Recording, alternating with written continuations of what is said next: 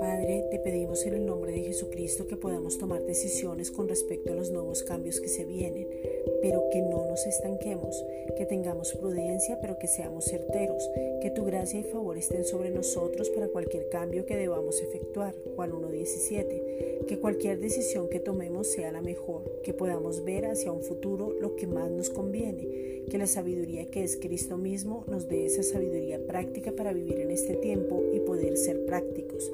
Santiago 1.5 que corramos la carrera que tenemos por delante sin desmayar, porque tú nos diste una promesa que es Cristo mismo, y Él corrió la carrera por nosotros y está con nosotros todos los días hasta el fin del mundo. Mateo 28:20. Y tú dijiste que sin importar lo que pasáramos o las circunstancias y aún por fuego, que no nos íbamos a quemar. Isaías 43, versículos 2 al 3. Y en esto nos gloriamos, Padre, y te damos gracias, porque sabemos que somos tus hijos amados, que estamos guardados y protegidos por ti. Primera de Pedro 1.5.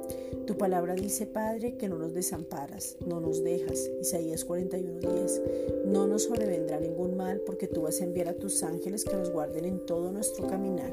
Salmo 91.11. Por lo tanto, en el nombre de Jesucristo, te pedimos, Padre, que venga sobre nosotros una revelación sobrenatural de tu cuidado en todas las áreas porque aunque las circunstancias nos muestren algo diferente, tú estás con nosotros. Salmo 91, versículos 10 al 15. El Señor es nuestro pastor y nada nos falta. Recibimos la sanidad divina y pedimos la salud divina.